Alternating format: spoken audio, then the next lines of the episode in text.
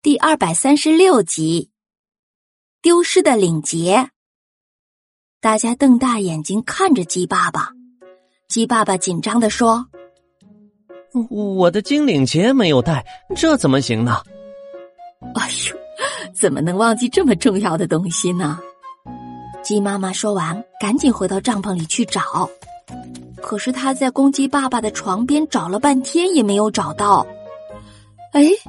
亲爱的，快来帮忙啊！我找不到你的金领结了。大家一听，都钻进帐篷，开始帮忙找金领结。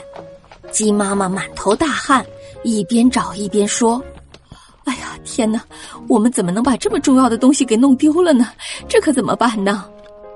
公鸡爸爸安慰他说：“哎，你不要着急，亲爱的，我们再找找啊。”大家找了好半天。帐篷里被翻得乱七八糟，到处都是东西，最后把特特累的都坐在地上吐舌头了。真真看着大家说：“嗯，不然我们把所有的东西都收起来找一找好不好呢？”鸡妈妈看着真真，哎呀，都忙晕了。好孩子，你的建议不错，我们现在一边收拾一边找吧。大家又开始收拾帐篷里的东西。一切都收拾好之后，索性把帐篷也收了起来。可是，还是没能找到公鸡爸爸的金领结。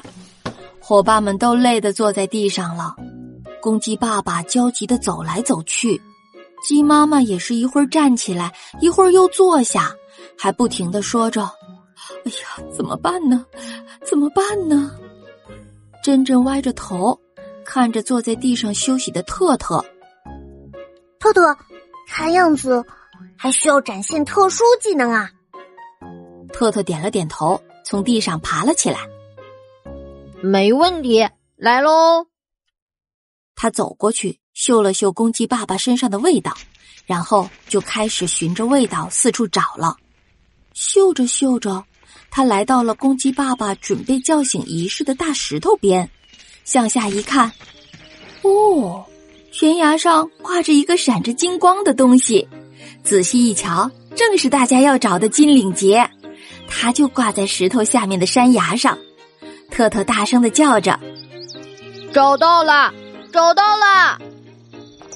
大家立刻跑了过来，发现果然是金领结。公鸡爸爸惊讶的说：“哦，没错！天哪，它是怎么掉到下面去的呀？”公鸡妈妈也着急了。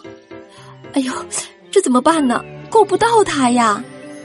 真真笑着看着爱爱，爱扇动着翅膀说：“啊，没关系，有我呢。”他飞下山崖，捡起那个闪着金光的领结，又飞上了山崖，并直接把它戴到了鸡爸爸的脖子上。